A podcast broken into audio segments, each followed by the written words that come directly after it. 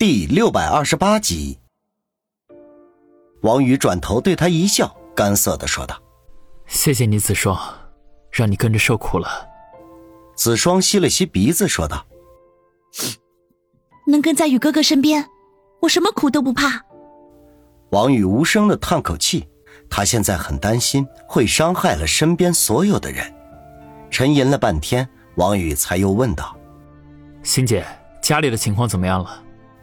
方心犹豫了一下，迟疑的说道：“情况很不乐观，李九调集了所有的力量来对付我们，朝阳公司和苏氏集团都受到了猛烈的打击，朝阳会那边也是风雨飘摇，郑飞咬着牙硬撑着，还有梁国俊和罗景泰，也都开始变得态度不明。”王宇没有露出太多惊讶的表情。他知道自己这一年多的经营和李九爷比起来，连丫丫学步的婴儿都不如。只要李九愿意，他可以毫无顾忌地将这一切摧毁。之前他之所以没有那么做，主要还是担心七爷的疯狂反扑。不过现在情况对他来说太危险，一旦花名册被曝光出来，就是灭顶之灾。李家的人绝对不会允许自己的子孙有谋取天下的念头，所以他要将这一切都扼杀在摇篮里。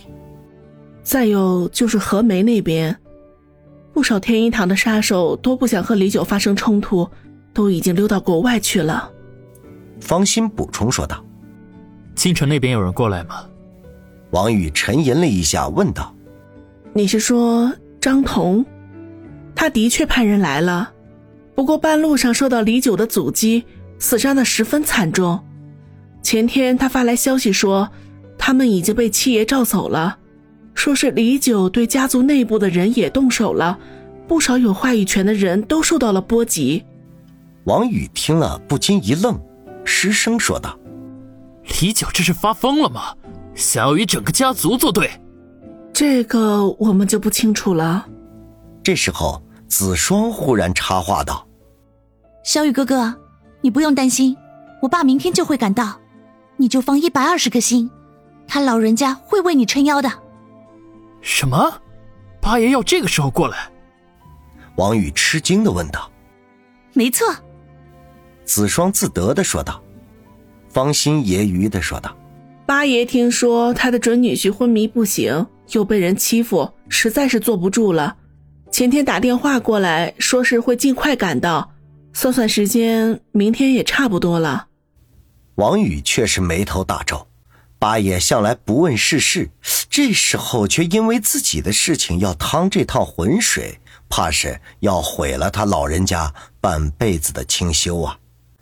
可同时心中却又是万分的感动，和七爷比起来，八爷更加有人情味儿。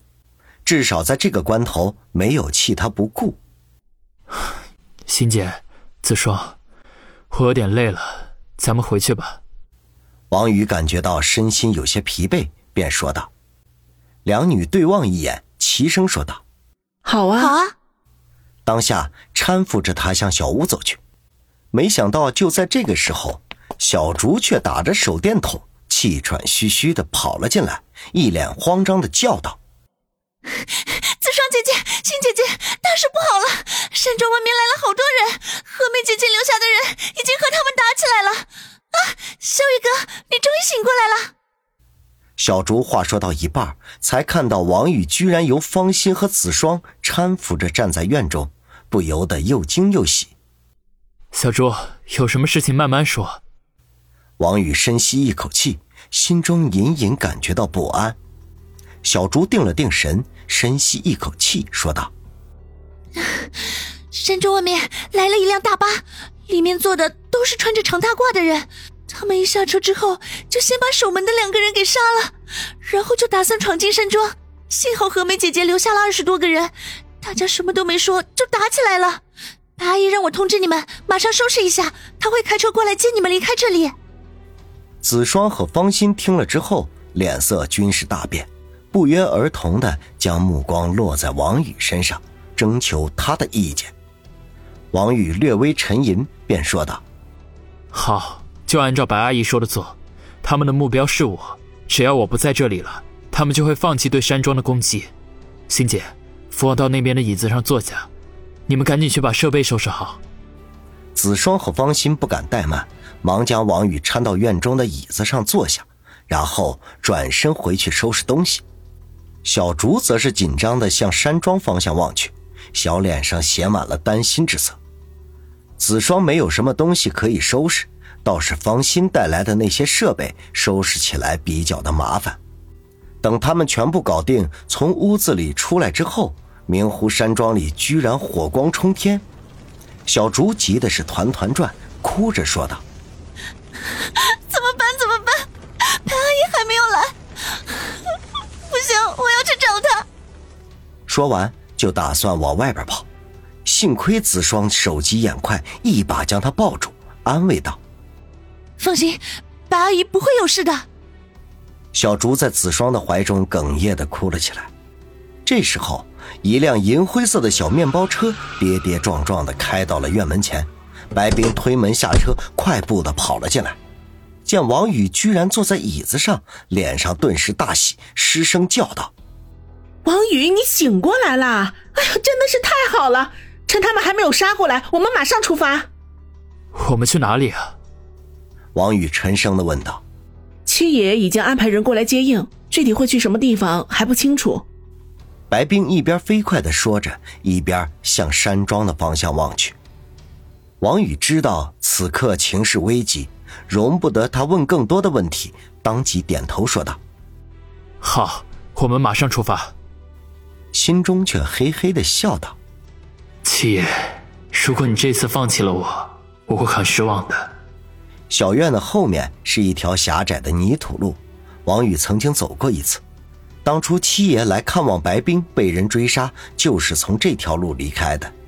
只不过令他惊讶的是，白冰没有把他们带到湖边乘船离开，而是沿着那条蜿蜒不平的小路一直前行，绕来绕去，居然上了去春城的公路。王宇心中不禁暗想：原来这条路还可以通到公路上来。透过面包车的后窗，王宇可以看到，明湖山庄已经被熊熊的烈焰所吞噬，恐怕用不了多久，那里将会变成一座废墟。也许很快就会有媒体进行曝光，但某个夜晚，明湖山庄莫名失火，付之一炬。